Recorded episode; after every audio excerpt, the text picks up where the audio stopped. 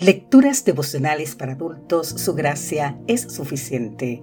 Cortesía del Departamento de Comunicaciones de la Iglesia Dentista del Séptimo Día Gascue en Santo Domingo, capital de la República Dominicana. En la voz de Sarat Arias. Hoy, 21 de septiembre, imponer o cumplir. Primero Tesalonicenses capítulo 5 versículo 1 nos dice, Acerca de los tiempos y de las ocasiones, no tenéis necesidad, hermanos, de que yo os escriba. En el capítulo 5 de Primera de Tesalonicenses, Pablo afirma que el día del Señor vendrá como ladrón en la noche.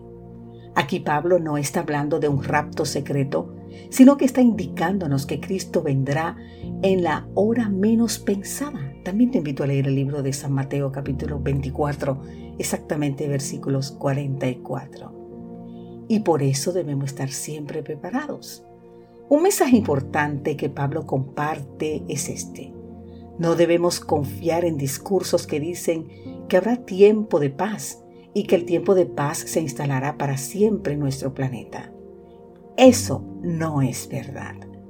Cuando la gente ande diciendo todo es paz y seguridad, entonces justamente sobrevendrá la destrucción.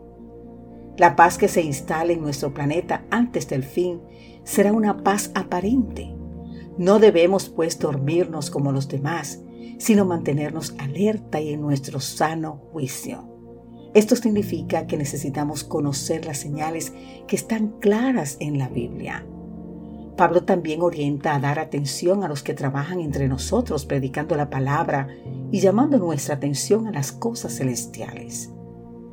Debemos animar a los desanimados, motivar a los desmotivados.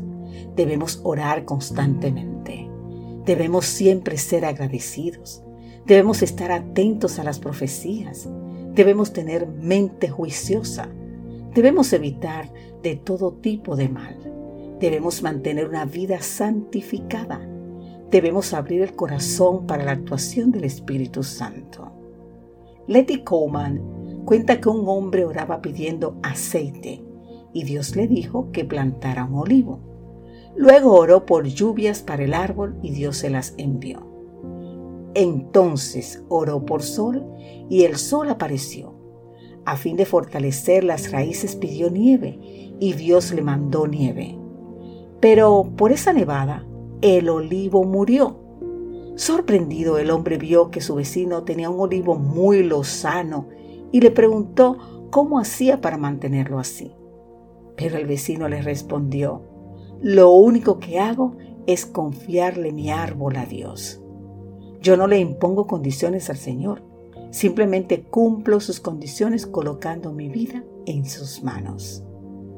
Como Pablo hizo en su vida, como le pidió a los tesalonicenses que hicieran, vamos a colocar nuestra vida plenamente en las manos del Señor. Querido amigo, querida amiga, gracias a Dios porque en Él encontramos sentido y significado a la vida incluso en las pequeñas cosas. Por la gracia divina nos mantenemos vivos, por su amor tenemos salvación y por su poder podemos prepararnos para recibir a Cristo cuando vuelva a buscarnos. Que Dios hoy te bendiga en gran manera. Amén.